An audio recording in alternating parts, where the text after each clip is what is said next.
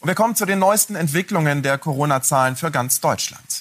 63.924 Menschen haben sich innerhalb eines Tages mit dem Virus angesteckt. Die Sieben-Tage-Inzidenz ist erneut gestiegen auf jetzt 362,2. Die Hospitalisierungsrate liegt bei 5,34. Insgesamt 248 Personen starben binnen 24 Stunden an oder mit dem Virus. 56,4 Millionen Menschen in Deutschland sind mindestens zweimal geimpft. Engagement ist erste Bürgerpflicht.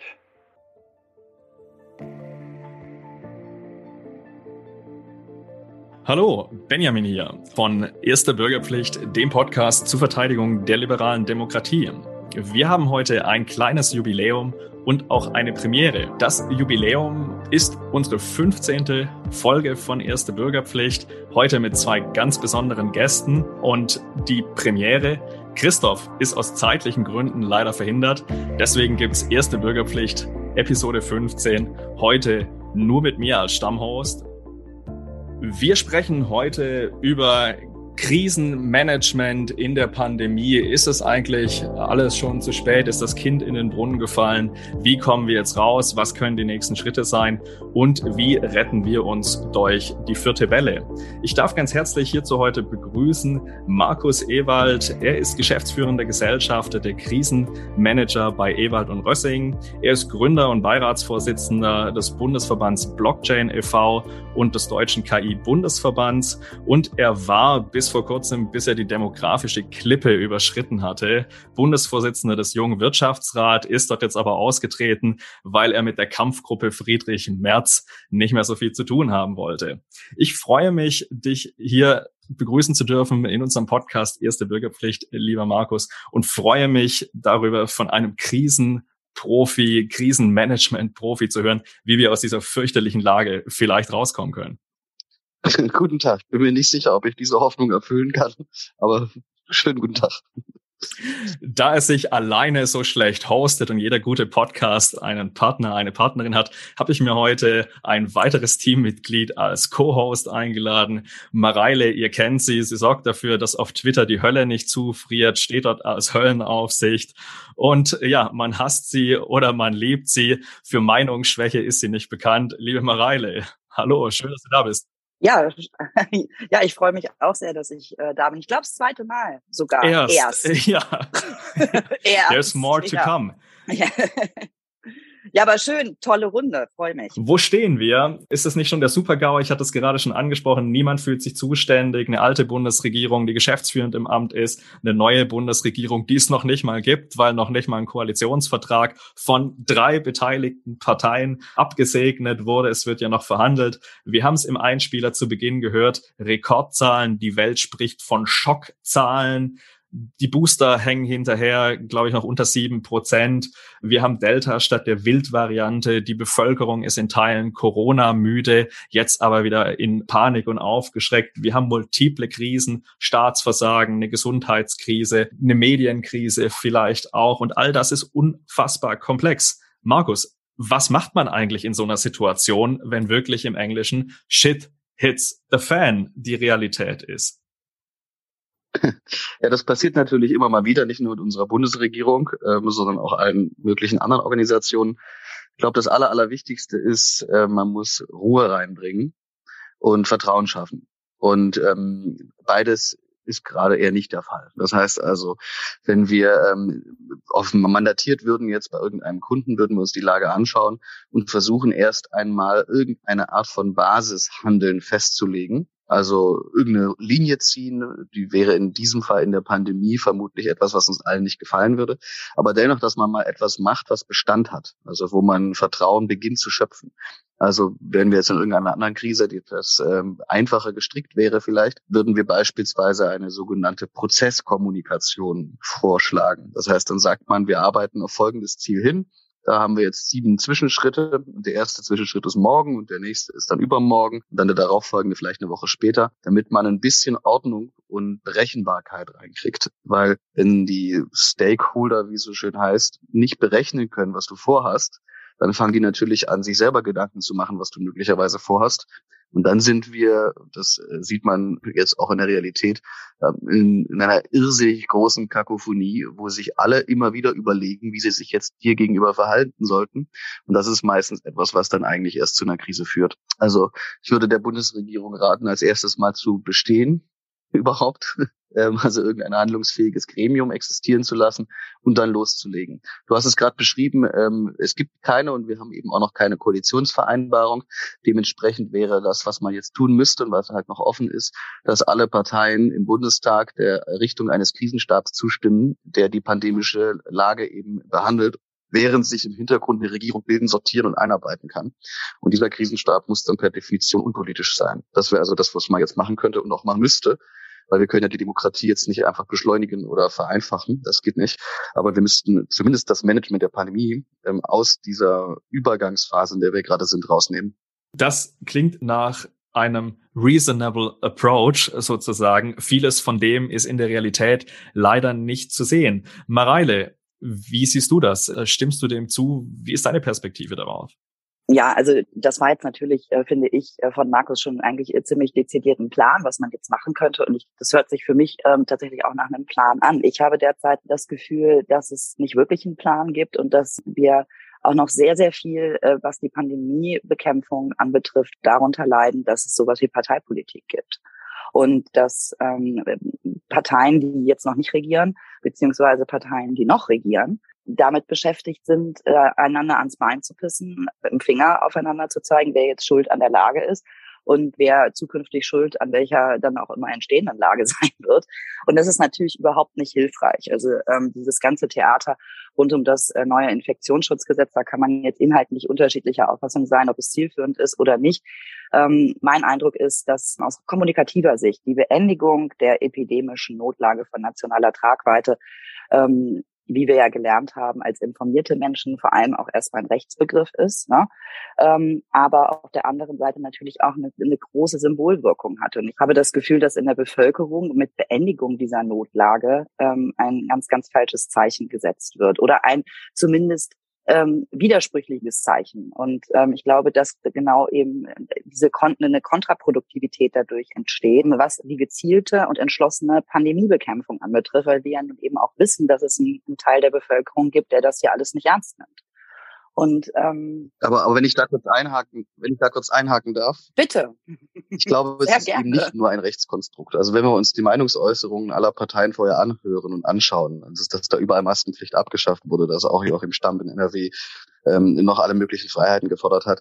Ich glaube, was wir da sehen, ist schlicht das ähm, Ende eines Entscheidungsprozesses, der irgendwann vor einem halben Jahr begonnen hat, wo alle Rädchen in Bewegung gesetzt wurden und wo keiner den Mumm hatte, ähm, oder den Arsch in der Hose hatte, zu sagen, ich glaube, wir haben uns geirrt, wir müssen jetzt hier abbrechen. Und um da auch jetzt mal ganz kurz selbst reinzugehen, ich wäre darauf auch selber noch gekommen, weil du hast natürlich vollkommen recht. Das ist das, was ich mit Parteipolitik meinte und mit äh, mit der Umsetzung von Wahlversprechen. Die FDP ist äh, beispielsweise durch die Gegend gelaufen und hat Freedom Days gefordert und war ja offensichtlich, wenn man zumindest äh, Frau Aschenberg-Dugnus Glauben schenken darf, nicht äh, darüber sich nicht darüber im Klaren, in welcher Lage wir uns befinden. Und jetzt musst du natürlich versuchen, das Ding so hinzudrehen, dass es nicht so aussieht, dass du komplett lost bist. Ähm, und gleichzeitig, äh, also weißt du, dass du, dass du in dieser, dass du dich selbst nicht komplett verrätst, aber gleichzeitig die Pandemie irgendwie angemessen bekämpfst. Und so sind wir, glaube ich, in diese Kommunikation und auch zu diesem Infektionsschutzgesetz, das jetzt da ist, geraten. Natürlich finde ich es richtig, dass das Ganze zurück in die Parlamente gebracht wird, die Entscheidung ähm, über die weitere Pandemiebekämpfung. Aber wir können uns auch in eine Lage manövriert haben, in der Entscheidungen im Parlament möglicherweise zu lange dauern. Das ist, das ist halt eine, echt eine schwierige Position, in der wir uns jetzt befinden. Nur für unsere Zuhörer kurz zur Einordnung. Aschenberg-Dugnus ist die gesundheitspolitische Sprecherin der FDP-Fraktion und hat bei Markus Lanz diese Woche einen Auftritt hingelegt. Joachim Stamp ist der stellvertretende Ministerpräsident von Nordrhein-Westfalen. Markus, ich glaube, du wolltest aber noch was ausführen. Ach nee, ich wollte eigentlich nur zwischenrufen bei Mareile. ähm, glaube, das ist gut gelungen. ja, das ist super. Und ich habe auch gleich einfach zurück, zurück äh, gegrätscht. Also da ist doch die Gesprächsatmosphäre gleich schon da, wo ich sie haben möchte. Nämlich gut. Ich mag das tatsächlich. Dann schließe ich bei euch beiden mal an. Ich glaube, es hat in vielen Köpfen auch das Prinzip Hoffnung äh, regiert. Es traten Ermüdungserscheinungen auf, so lange sich mit einem Thema zu beschäftigen. Das ist für die Politik ja auch nicht unbedingt gewöhnlich. Äh, das Rauschen. Es gibt ja auch noch andere große Herausforderungen, dass Corona dann natürlich ständig auch umspielt. Ähm, das ist selbstverständlich. Und mir ist da gestern ein Artikel in der Welt sehr positiv aufgefallen, der sowas wie Selbstreflexion beinhaltet beinhaltet hat. Frau Herder, Wissenschaftsjournalistin bei der Welt, schrieb, als ich im Juli kurz überlegte, die RKI-Modellierung zu thematisieren, da konnte ich den Unmut meiner Leser förmlich spüren. Und ich würde sagen, auch die Politik hat diesen Unmut gespürt während der Sommermonate. Sie fährt dann fort. Damals dachte ich, warten wir doch erst einmal ab so schlimm wird es schon nicht werden. Und auch das haben wir von verschiedenen Politikerinnen und Politikern während des Wahlkampfs gehört. Und das RKI hatte diese Modellierungen veröffentlicht, die jetzt zutreffen.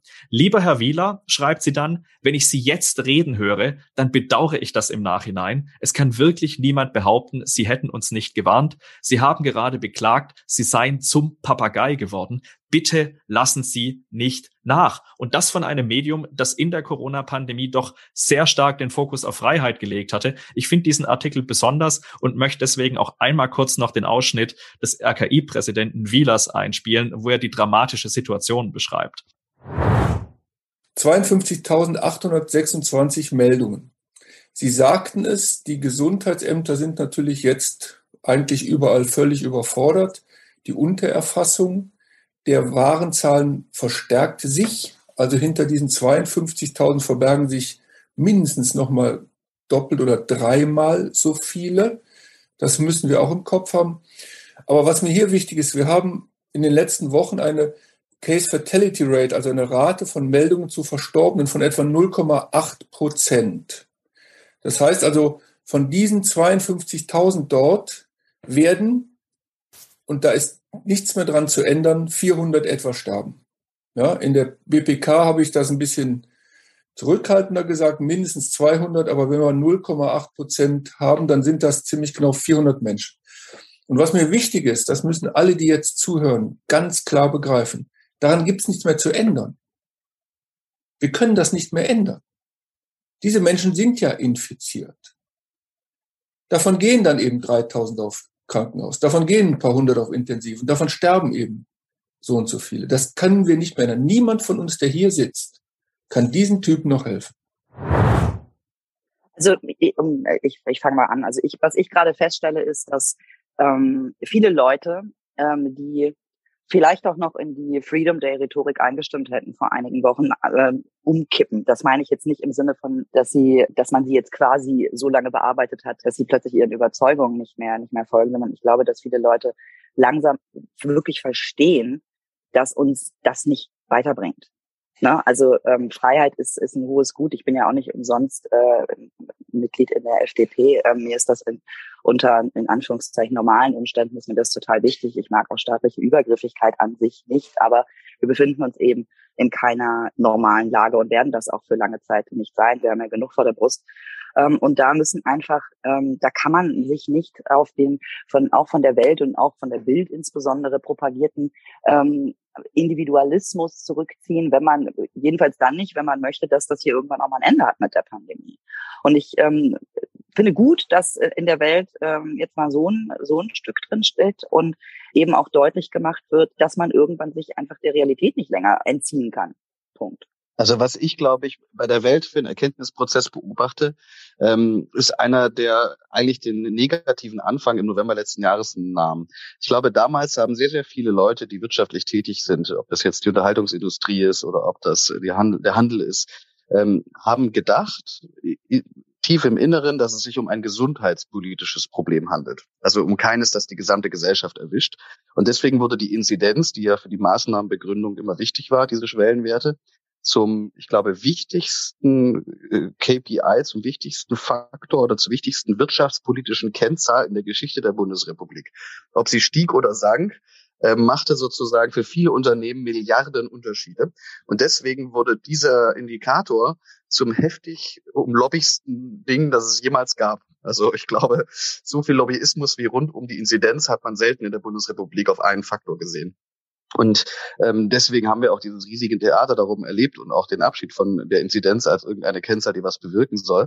Ich glaube, dass jetzt mittlerweile sehr, sehr viele merken, nachdem sie da ein Jahr lang sich eingebuddelt haben, dass es bei der Inzidenz tatsächlich um einen Faktor ging, der verhindern sollte, dass man in Ausnahmezustände rutscht, die man gar nicht mehr kontrollieren kann. Und ich glaube, dass viele sich nicht vorstellen konnten und es auch weiterhin immer noch nicht können. Ich glaube, diese Vorstellungskraft wird sich auch erst in den nächsten Wochen weiter entfalten, ähm, sich vorstellen können, was es für eine Gesellschaft bedeutet, wenn tatsächlich das Kliniksystem ähm, langsam nicht mehr funktioniert. Dass also die ganz persönlichen Risikoeinschätzungen von Bürgerinnen und Bürgern sich zum Negativen verändern und das anders als bei angeordneten Lockdowns wo man ja zumindest Anspruch auf Entschädigungen hat oder auch eine Rechtsfigur hat, wo man sagen kann, ich kann jetzt die Miete nicht zahlen oder sowas, ähm, dass wenn man keine Sachen anordnet, dass es wirtschaftlich für viele ausgesprochen schwierig wird, ähm, damit umzugehen mit dieser Unwägbarkeit.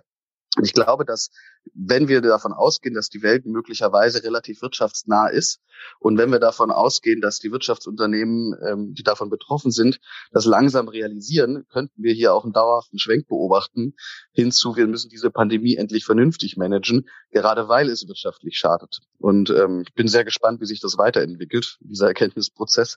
Ich hoffe mal, dass er schnell geht. Das ist im Übrigen etwas, was mich seit Anbeginn äh, der Pandemie und ihrem Management äh, wirklich maß, also wirklich dramatisch irritiert, dass offensichtlich die intellektuelle Leistung bei vielen äh, nicht äh, erbracht wird, zu erkennen, dass uns hohe Infektionszahlen nicht helfen, egal in welchem gesellschaftlichen Bereich man guckt, äh, Wirtschaftsunternehmen oder kleinere Unternehmen, mittelständische Unternehmen, äh, Künstler, wer auch immer. Ja?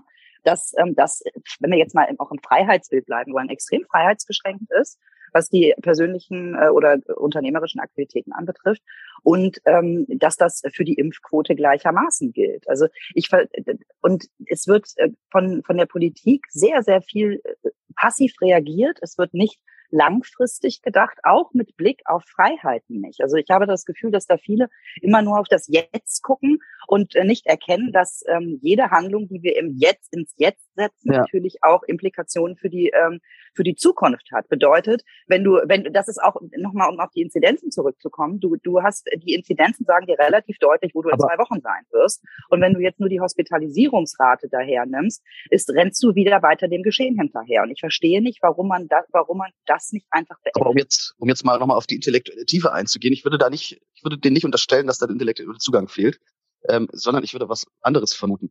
Nämlich, dass wenn du in irgendeiner Form wirtschaftlich tätig bist, ähm, ist jede Regel, egal wie hart sie ist, dann okay, wenn sie alle gleichermaßen trifft. Also wenn ich als Handelsunternehmen die gleichen Regeln habe wie alle anderen Handelsunternehmen, dann kann ich damit umgehen. Wenn die Regeln aber ungleich sind, dann habe ich ein Problem. Und was wir also ähm, für völlig rationales Verhalten gesehen haben bei vielen Unternehmen und Unternehmensverbänden, ist dadurch, dass sie gemerkt haben, dass es ungerecht ist, dass es also für einige Unternehmen Freiheiten gibt und für andere nicht. Dadurch, dass sie also gemerkt haben, dass es auch flexibel ist, dass man da also auch Einfluss nehmen kann, mussten sie es tun. Also sie hatten gar keine andere Wahl. Und ich würde also hier den Fehler wirklich wieder bei der Politik suchen. Und das ist eine, eine Grundregel im Krisenmanagement. Wenn man einen Krisenstab hat, dann muss der Krisenstab hart und gerecht sein. Und ähm, es darf sozusagen keinerlei Diskussion darüber geben, dass die Maßnahmen jetzt nötig sind. Wenn man anfängt, sich ähm, da politischen Einflüssen, innenpolitischen Einflüssen auszusetzen, wird man zum Spielball von allen möglichen Lobbyinteressen, egal welche Regierung das jetzt ist und ob das jetzt eine linke oder rechts ist, ist relativ egal. Ähm, und ähm, das wurde, finde ich zumindest, grandios versemmelt indem man von Beginn an ähm, die Landesfürsten rangelassen hat, die dann von Beginn an natürlich den äußerst klugen und umschmeichelnden und auch durchbegründeten Lobbyversuchen ihrer jeweils lokalen Unternehmen erlegen sind. Und als es die ersten Freiheiten für den ersten Baumarkt war, gab oder das erste Gartencenter gab, war klar, dass natürlich andere das auch wollten. Und dann wurde man plötzlich zu einem Getriebenen und ist seitdem nicht mehr da rausgekommen. Und ich wollte auch ganz klar nicht äh, den, den Unternehmen irgendeine Schuld geben, sondern das als, äh, als politische Schwäche jetzt gerade interpretiert haben, was ich gesagt habe. Ähm, nee, dann sind wir einer Meinung. Ja, ja wir sind total einer Meinung. Ich. Äh, ja, ich glaube, wir, wir erleben tatsächlich dieses Umdenken. Man sieht das ja an Statements des BDIs ziemlich deutlich. Wenn der BDI der Politik etwas ins Heft schreibt, dann, dann hört man das. Also der BDI ist wirklich kein kleiner äh, und unbedeutender Verband. Das kannst du, Markus, sicherlich bestätigen. Ich glaube, wir treffen hier allgemein auf ein Phänomen, das sich nicht nur in der Corona-Pandemie als hochproblematisch für Demokratien zeigt, sondern dass auch die Klimakrise, ähm, den Aufstieg von Populisten und so weiter mit erklären kann. Es ist die unglaubliche Komplexität. Früher waren wir alle vielleicht 83 Millionen Fußballtrainer. Heute sind wir 83 Millionen Infektiologen, Epidemiologen, Ökonomen und so weiter. Mhm. Diese unglaubliche Komplexität, die wir auch während der Pandemie erleben, sich widersprechende Zahlen, ähm, Exponentialfunktionen etc. Wer kontrafaktisches Denken nicht gewohnt ist, wer mit bedingten Wahrscheinlichkeiten nicht umgehen kann, der ist in Teilen vielleicht verunsichert, neigt dazu, dann auch nur einfache Heuristiken anzuwenden. Und ich glaube, das gilt sowohl in der Wirtschaft, wo Entscheidungen häufig schnell getroffen werden müssen, das gilt vor allem auch in der Politik und es gilt, und das ist das Dramatische, auch in der Bevölkerung, denn dort erleben wir quasi den Effekt, den Desinformation, den Komplexität dann entfaltet ähm, in Form von einer Verweigerungshaltung bei vielen Akteuren. Und deswegen möchte ich jetzt, wir haben über die Politik gesprochen, über die Wirtschaft, noch auf die Rolle eigentlich der Bevölkerung zu sprechen kommen mit euch. Wie können wir die Bevölkerung denn wieder erreichen, mitnehmen? Die ganzen guten Appelle bezüglich des Impfens, der Kontaktreduzierung scheinen ja manchmal zu verhallen. Wie gehen wir denn mit so einer Krise um, auch einer Vertrauenskrise. Also das, das ist ein wirklich eklatantes Problem, wo es auch keine einfache Lösung gibt gerade mehr. Die, eigentlich, und das ist jetzt vielleicht ein bisschen counterintuitiv, was ich sage, eigentlich ist eine Pandemie eins der einfachsten Probleme, die man haben kann. Also ähm, es ist sehr einfach vorherzusehen. Es gibt eigentlich nur das Virus und ein paar Menschen, die Kontakte haben. Es verfolgt meistens klar in irgendwelchen mathematischen Kurven. Und auch was jeder tun müsste, ist eigentlich ziemlich klar. Vielleicht war es zu einfach ne, und wurde deswegen zum Spielball. Von den Krisenmandaten, die wir so haben, ähm, ist das eigentlich grundsätzlich ein einfacheres. Ähm, es ist aber jetzt ein unglaublich komplexes geworden, weil man es zugelassen hat. Wenn man jetzt aber Stand jetzt ist und agieren muss und jetzt von jetzt an fortgehen muss, ähm, ist die wichtige Frage, wie schafft man es denn wieder, dass die Bevölkerung einer Aussage überhaupt Glauben schenkt? Also ich glaube nicht, dass wenn Sie jetzt eine Umfrage machen, ähm, glauben Sie, wenn jemand sagt, es wird keinen Lockdown geben, ähm, ob die Bevölkerung dem irgendeinen Glauben mehr schenkt. Und genauso ist es wahrscheinlich für viele andere Maßnahmen und Aussagen. Dass man, da man ohne Not gesagt hat, zwei Impfungen und du bist für immer durch, das hat man in Portugal beispielsweise nicht gesagt, ähm, glaubt man natürlich jetzt nicht, wenn es Booster gibt und wenn die Leute sagen, dann bist du durch. Und diese Glaubwürdigkeitsthematik, also Vorhersagen zu treffen, die dann auch eintreffen, wurde unterlassen. Und zwar habe ich festgestellt mit meinen zahlreichen äh, Gesprächen mit Politikern aus einem ganz bestimmten Grund, weil die Politiker den Bürgerinnen und Bürgern nicht zugetraut haben, mit Szenarien umzugehen. Ähm, die haben den Bürgerinnen und Bürgern nicht zugetraut, dass man sagen kann, das ist eine 80-20-Geschichte, bitte entscheide dich richtig sondern man hat es mit Absicht immer situativ, kurzfristig gedacht, einfacher gemacht und macht es sich dadurch langfristig komplizierter. Und ich habe das im Anfang dieses Jahres schon mal im Deutschlandfunk gesagt, man muss die Bürger wie Erwachsene behandeln. Und zwar ernsthaft. Man muss sagen, wir machen jetzt das und wir glauben, dass dann das passiert und wir schauen in einem Monat nochmal, wie es dann läuft. Und man muss anfangen, langsam in der Kernarbeit Glaubwürdigkeit wieder aufzusetzen. Und ähm, die Desinformation zum Beispiel, die du erwähnst, ist ein wichtiger Unterpunkt davon. Natürlich gibt es in einer Pandemie und gab es schon immer in Pandemien Desinformation. Entweder im Mittelalter von irgendwelchen kirchlichen Glaubensorganisationen oder Sekten, ähm, aber immer in der modernen Zeit von gegnerischen Staaten, die das absichtlich machen. Und ich verstehe bis heute nicht, wie der deutsche Staat sich hinsetzen konnte und sagen konnte, bei Desinformation, da machen wir nichts. Wir haben hier einen Gegenspieler, der agiert und da muss man selbstverständlich reagieren. Und die einfachste Methode, die mir einfällt, ist, dass man bei der Tagesschau am Anfang immer ein Drei-Minuten-Bit macht, wo man nicht irgendwelche Zahlen erklärt, sondern wo man einfach Wahrheiten gerade rückt, die unbestreitbar faktische Wahrheiten sind. Es geht nicht um Meinungen, die man vorgibt, sondern dass man als eine gemeinsame Faktenbasis hat. Und hier auch Rolle der Medien. Natürlich muss man sich als Bundespresseamt oder als Regierungssprecher mit den Medien hinsetzen und sagen, das ist die Gefahr, vor der wir als gesamtes Land gestellt sind. Das ist die Herausforderung in Desinformation.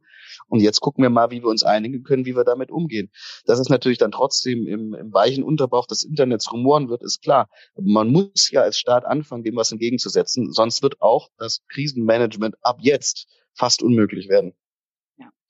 Ähm, also kommunikativ ist ähm, Markus hat das gerade gesagt, unglaublich äh, viel schiefgelaufen. Es läuft auch immer noch unglaublich viel schief. Also gerade dieser Punkt, diese äh, bekannte Ausschließeritis, die diverse Politiker äh, befallen hat, auch in dieser Pandemie. Es wird keinen Lockdown geben, es wird dies nicht geben, es wird jenes nicht geben. Das kannst du überhaupt nicht sagen. Es kann sein, dass auch aus juristischen Gründen im Übrigen, weil der Staat ja nun mal auch äh, Schutzpflichten hat gegenüber der Bevölkerung, natürlich bestimmte Instrumente, Instrumente, äh, die dann ausgeschlossen worden sind, erforderlich zwingend erforderlich sein werden. Beispielsweise äh, Lockdowns auch für Geimpfte, wenn das Ding hier völlig durch die Decke gehen wird.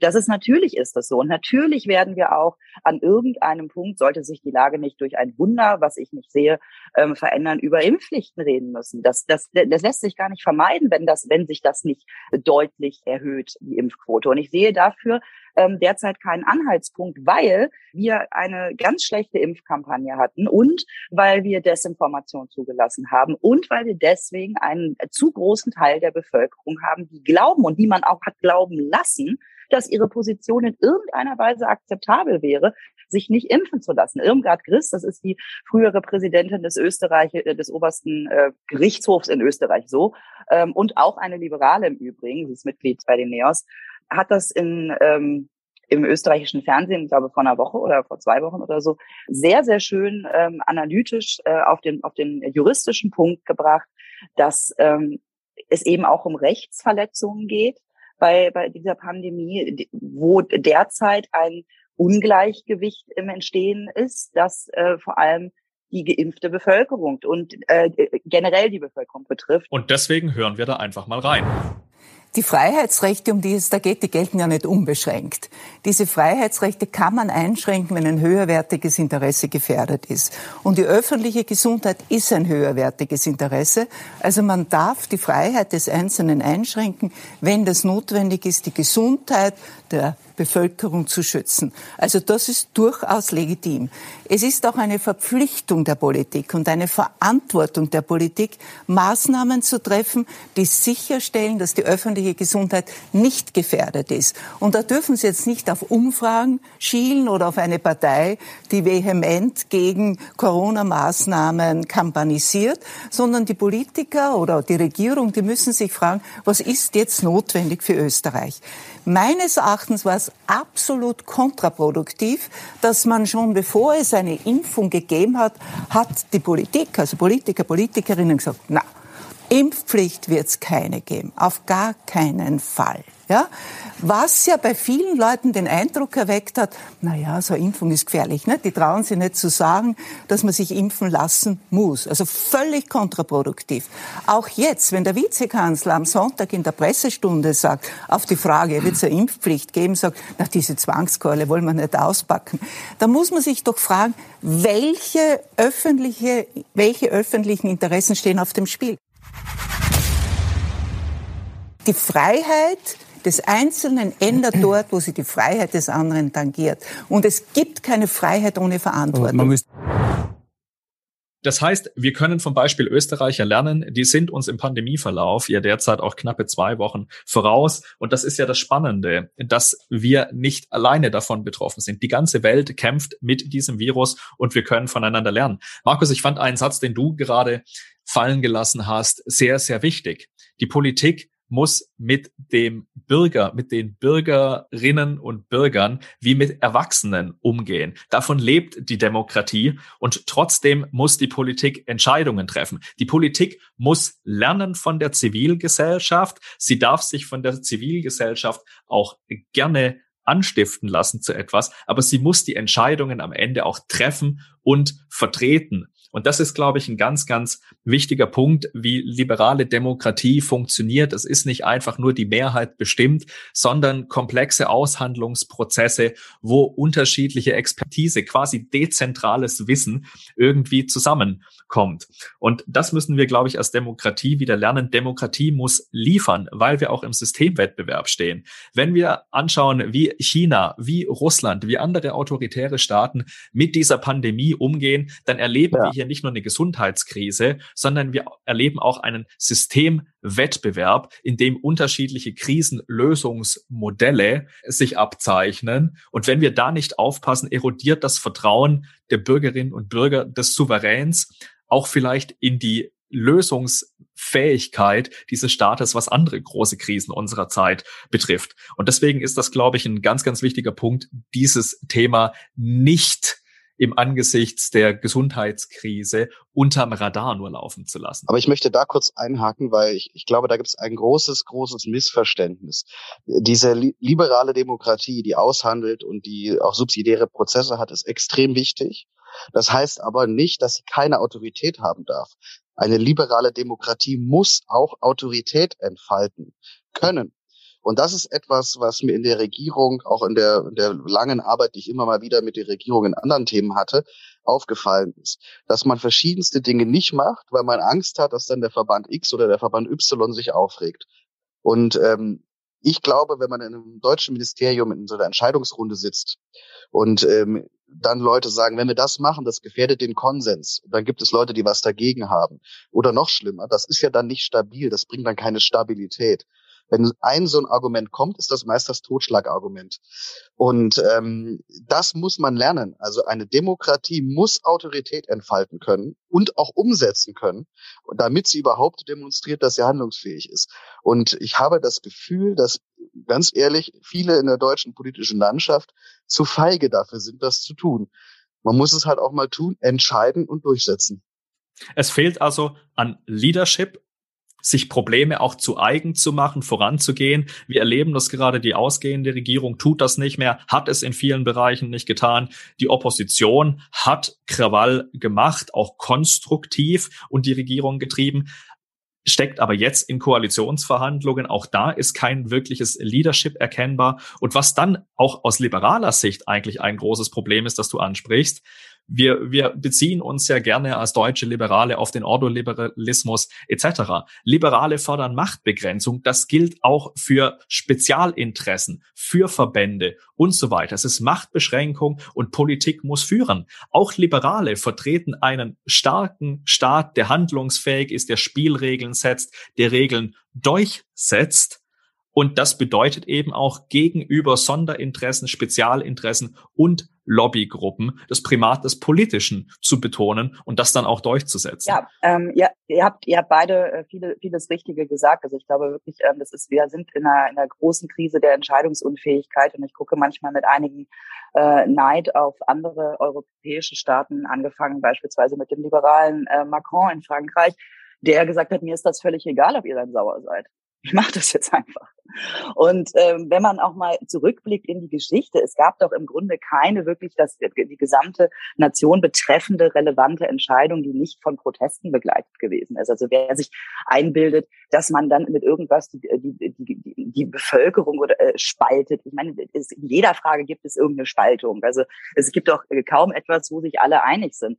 Und genau dieses, dieses Vakuum, äh, es entsteht ein Vakuum um diese ganz entscheidenden Fragen herum, weil sich, und mir ist eigentlich die Motivation dahinter relativ egal, ähm, weil, weil diese relevanten Entscheidungen nicht getroffen werden. Dadurch haben wir äh, ein, ein Vakuum, das ich gerade eben schon angesprochen habe, in dem sich Desinformation ausbreiten kann äh, und in dem sich dann etwas äh, entwickelt, das die Politik äh, vor sich hertreibt. Und dass äh, wir müssen jetzt an einen Punkt kommen und damit das adressiere ich jetzt ganz, ganz äh, mit, mit, mit großem Nachdruck in Richtung Ampel, weil die die einzigen sind, die in der Zukunft etwas an dem äh, an dem machen können, womit wir hier umgehen müssen, ähm, dass sie eine Entscheidungsfähigkeit ähm, bei sich etablieren, die tatsächlich Ergebnisse zutage fördert. Denn das, was die GroKo gemacht hat, hat uns hierher geführt. Und die Ampel muss jetzt auch vor dem Hintergrund liberaler Grundsätze. Und der liberale Grundsatz ist nun mal eben auch Freiheitsmaximierung für jeden Einzelnen. Dies, das funktioniert nur, wenn wir Freiheit von der Pandemie bekommen. Und mir ist völlig egal, was für Spezialinteressen da im Hintergrund stehen. Mittlerweile habe ich das Gefühl, das größte Spezialinteresse in diesem Land ist, sich nicht impfen zu lassen. Und da kommen, wir müssen, wir müssen da über, über bestimmte Dinge diskutieren, die unangenehm sind. Und, ähm, und, und hier mal zur, zur Impfpflicht, wenn ich da mal kurz einhaken darf, was mir gerade da bedeutsam scheint aus Staatssicht auch. In mein Ordoliberalismus ist eine Sache und die andere Sache, die man als Staat häufig auch von Liberalen sehr wohlweislich und gut vertreten sieht, ist so eine Art Versicherungskollektiv. Äh, ob das jetzt Rente ist, ob das Arbeitslosenversicherung ist oder auch Krankenversicherung. Der Staat funktioniert oft auch als Kollektiv und finanziert Polizei, Feuerwehr, Kliniken und so weiter, damit wir alle sicher und in Freiheit leben können. Und es ist doch völlig klar, dass bei einem versicherten Kollektiv man gewisse Verhaltensweisen auch vorschreibt. Also ich habe zum Beispiel mein E-Lastenbike versichert gegen Diebstahl. Die Versicherung greift aber auch nur dann, wenn ich es angeschlossen habe. Sonst nicht. Ja, es gibt Regeln, zu denen der Versicherungsschutz gewährt wird. Und ich glaube, in dem Augenblick, wo man sieht, dass also eine, eine ungeimpften Bevölkerung den Versicherungsschutz für alle anderen viel teurer macht, und in diesem Fall geht es eben um die staatliche Leistung einer Gesundheitsvorsorge, die flächendeckend ähm, existieren sollte, um Freiheiten zu ermöglichen. Ähm, wenn das also gefährdet ist, dann muss man als Staat auch Autorität entfalten können, um es für alle wieder erträglich zu machen. Und ich maße mir jetzt nicht an zu sagen, in welcher Weise diese Autorität entfaltet werden soll. Da gibt's ja von 2G bis Impfpflicht bis Krankenkassenrechnung selber zahlen, global auch ganz unterschiedliche Modelle, die da ausprobiert werden. Aber da muss die Politik entscheiden, weil das ist Aufgabe der Politik, das in diesem Augenblick zu tun. Und diese Aufgabe wird einfach beiseite geschoben und nicht gemacht. Genau. Wenn wir jetzt einmal das sogar noch kurz aus liberaler Perspektive genauer durchdeklinieren, dann haben wir von Adam Smith über James Buchanan schon die Unterscheidung, was ein Staat leisten soll. Es gibt den Protective und den Productive State. Und wir müssen uns klar machen, dass es staatliche Pflichtaufgaben gibt. Das ergibt sich schon aus dem Grundgesetz. Jetzt kommen wir schon relativ ans Ende und da Liberale ja Optimisten sind, brauchen wir ja auch irgendwie den Blick in die Zukunft. Gibt es denn nicht die Chance, dass jetzt nach dieser fürchterlichen Pandemiesituation, die sich in der vierten Welle abzeichnet, doch auch wieder eine Möglichkeit für gesellschaftliche Versöhnung im Raum steht, für eine geteilte Wahrheit, für vielleicht ein verbindendes Element. Jens Spahn hatte mal gesagt, wir werden uns viel verzeihen müssen. Können wir aus so einer kollektiven Scheißsituation, ich werde jetzt hier mal ganz deutlich, nicht sogar auch irgendwas herausziehen, ein Narrativ, das uns jetzt durch die Krise trägt und vielleicht uns auch besser wappnet für das, was danach noch kommen wird. Also ich, ich möchte mal aus Krisenmanagement-Perspektive einfach was argumentieren ähm, in vielen, vielen Krisen, egal in welcher Organisation ich war, ähm, stellt sich im Laufe der Krise entweder eine Lethargie ein und keiner will mehr mitmachen, oder es stellt sich etwas ein, dass die Leute, die sich wirklich um die Organisation sorgen, die da von der Krise betroffen ist, sich hervortun in einer Krise. Ich war bislang überrascht, dass es in Deutschland eigentlich in der Politik keinen wirklichen Krisenmanager gab, der sich hervorgetan hat und der sozusagen ähm, immer mehr Raum bekommen hat. Also Karl Lauterbach warnt zwar viel, hat aber wenig reale Macht. Den, der zählt deshalb nicht. Ähm, dass also hier nichts passiert ist. Und ich glaube, es ist eine große Chance. So wie wir drei jetzt hier zum Beispiel diesen Podcast zusammensitzen, ähm, wird es, glaube ich, sehr, sehr vielen Menschen in Deutschland so gehen, die sich sagen, so kann das politische System nicht weiter existieren. Ein politisches System, das trotz hervorragender Ingenieure einen Flughafen BER produziert, ein politisches System, das trotz der Entwicklung des Impfstoffs, des PCR-Tests im eigenen Land, des weltweit anerkannten Corona-Experten Drosten es schafft, das so zu versemmeln, das kann ja wohl nicht wahr sein. Dieses Land hat unendlich gute Ressourcen, schlaue Leute. Die Wissenschaft steht, die Wirtschaft steht. Ich glaube, die Bürger sind an sich auch ganz vernünftig. Und ich glaube, wenn genügend Leute der Meinung sind, dass das für ein politisches System nicht tragbar ist, diese Ressourcen derart leichtfertig zu versemmeln, werden wir hoffentlich eine Politisierung der Gesellschaft erleben, die dann das gemeinsam wieder reparieren und aufrichten.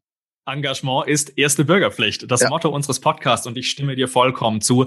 Ich glaube, es liegt jetzt an jedem Einzelnen, sich auch einzubringen ähm, mit guten Ideen, Vorschlägen, sei es den Abgeordneten zu schreiben oder auch mit Expertise hervorzutreten. Wissenschaftsjournalisten, Wissenschaftler sind dazu aufgefordert, nicht nur in ihren Fachzirkeln zu debattieren, sondern Wissen in die Gesellschaft zu diffundieren und die Politik muss dann auch das wieder aufnehmen, was eigentlich wichtig ist. Accountability, sich dieses Problem zu eigen machen und es dann auch lösen. Mareile, wie siehst du das? Haben wir noch eine Chance auf Besserung? Ich bin keine Optimistin, ich bin eine Realistin. Und ich finde zwar optimistisch formulierte Gedanken schön, aber ich äh, bleibe dann doch lieber äh, bei dem, was ist. Und ich glaube, ähm, dass wir hier auf sehr, sehr vielen Ebenen an einem Scheideweg stehen. Und ich, es tut mir herzlich leid, das sagen zu müssen. Ich glaube, die Ampel, die nächste Ampelregierung, die wir ja aller Voraussicht nach bekommen werden, trägt äh, ein noch größeres Maß an Verantwortung als äh, Regierung ähm, davor, weil sie dafür verantwortlich ist, erstens diese Pandemie in den Griff zu bekommen, die Glaubwürdigkeit in die Politik wiederherzustellen und ähm, diese Querdenker-Szene einzufangen, gleichzeitig den Klimawandel ähm, mit, mit, einer, mit einer vernünftigen Politik zu bekämpfen. Und wenn ihr das nicht gelingt und wenn dort jetzt nicht bald sich jemand herauskristallisiert als derjenige, der diese Krise in der Kommunikation, aber auch in den Entscheidungen verantwortlich regelt und löst, dann glaube ich, steht uns keine so schöne Zukunft bevor, weil dann nämlich auch bestimmte Kräfte in diesem Land, die, die radikalerer Natur sind, ähm, stärker werden werden. Und ich also ich, man muss das, glaube ich, wirklich so formulieren, äh, wie Markus das gerade gesagt hat. Es muss, es muss jetzt wirklich eine, eine ganz, ganz klare Linie da reingebracht werden, insgesamt, auf allen Ebenen. Und das, ähm, ich drücke der Ampelkoalition alle Daumen, die ich habe. Ich bin ja auch ein großer Ampel-Fan gewesen, dass sobald sie diesen Koalitionsvertrag unter Dach und Fach gebracht hat, was ja wohl dann inklusive Vereidigung ab dem 6. Dezember der Fall sein soll, also dass dann das ganze, das ganze äh, Prozedere abgeschlossen ist, dass sie ab dann äh, mit einer Stimme spricht, vorangeht und die richtigen Entscheidungen trifft. Ich habe aktuell meine Zweifel, dass ihr das gelingen wird, aber ich drücke alle Daumen, dass es klappt. Um diesen Realismuspunkt nochmal aufzugreifen. Ähm, ich glaube ganz realistisch, wenn ich jetzt das modelliere und Szenarien bilde zwischen der die Ampel gelingt es, der gelingt es perfekt und der Ampel gelingt es gar nicht und irgendwas dazwischen, ähm, glaube ich, dass wir am Ende dieser Welle uns alle die Augen reiben werden und uns dann überlegen müssen, wie verhindern wir die, die danach kommen. Was bauen wir als Staat für Strukturen und Prozesse, damit das nicht nochmal passiert? Weil ich glaube tatsächlich, dass diese klare Linie diesen Winter zumindest nicht mehr so reinzubringen ist, durch diese Regierung zumindest nicht. Und ähm, realistisch betrachtet, Hoffnung bedeutet für mich, dass wir im April, Mai es schaffen, dass der Wiederaufwachprozess nicht wieder von den Lockerungsorgien zerschmettert wird, sondern wir es schaffen, dann ordentliche und sorgfältig geplante Frühwarnsysteme, Prozesse und so weiter einzuführen, damit das nicht nochmal passiert. Das ist meine Hoffnung, die ich habe. Das ist auch ein wunderbares Schlusswort, glaube ich, an dieser Stelle. Es gibt immer Hoffnung, auch wenn sie noch so klein ist, denn davon lebt auch der Mensch, dass er sich nicht zurückzieht, in Pessimismus verfällt. Engagement ist erste Bürgerpflicht. Deswegen haben wir uns auch hier getroffen und darüber gesprochen. Tauscht euch aus, sendet uns euer Feedback, gerne auch eure Kritik. Wenn euch diese Episode gefallen hat, folgt uns unter Operation Heus auf Twitter oder auf allen anderen Social Media Plattformen. Abonniert unseren Podcast und wir freuen uns, wenn ihr auch bei der nächsten Episode wieder reinhört, denn Engagement ist erste Bürgerpflicht. Danke, Mareile. Danke, lieber Markus. Gerne. Merci.